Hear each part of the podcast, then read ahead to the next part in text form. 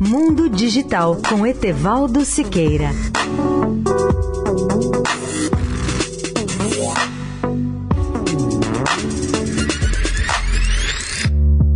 Olá, ouvintes da Eldorado. Existem hoje mais de 5 mil satélites artificiais a girar em torno do planeta. São satélites mortos e inativos que podem cair de volta sobre nossas cabeças ou sobre a superfície da Terra. Exemplo desse risco ocorreu no dia 13 de outubro passado, na Califórnia, quando um fazendeiro produtor de nozes da Califórnia encontrou um objeto estranho de metal com mais de um metro de altura e pesando mais de 120 quilos que caiu em seu pomar no dia 13 de outubro passado. Ele ligou para a delegacia de polícia local e dois xerifes levaram a estranha peça de metal até a base aérea de Vandenberg, onde os peritos disseram que a grande placa de metal com sinais de fogo era provavelmente um tanque de combustível de um satélite de comunicações da velha constelação de satélites de órbita baixa Iridium, que foi um projeto de telefonia global sem muito sucesso nos anos 1990 e começo de 2000.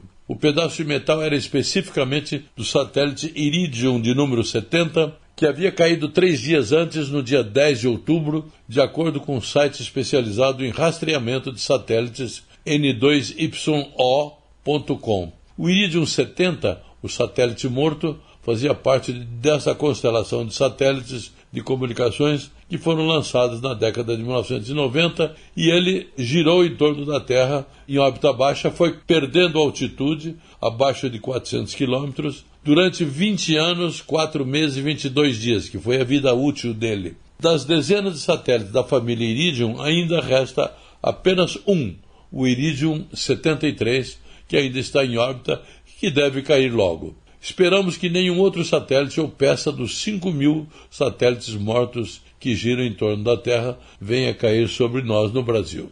Etevaldo Siqueira, especial para a Rádio Eldorado. Mundo Digital com Etevaldo Siqueira.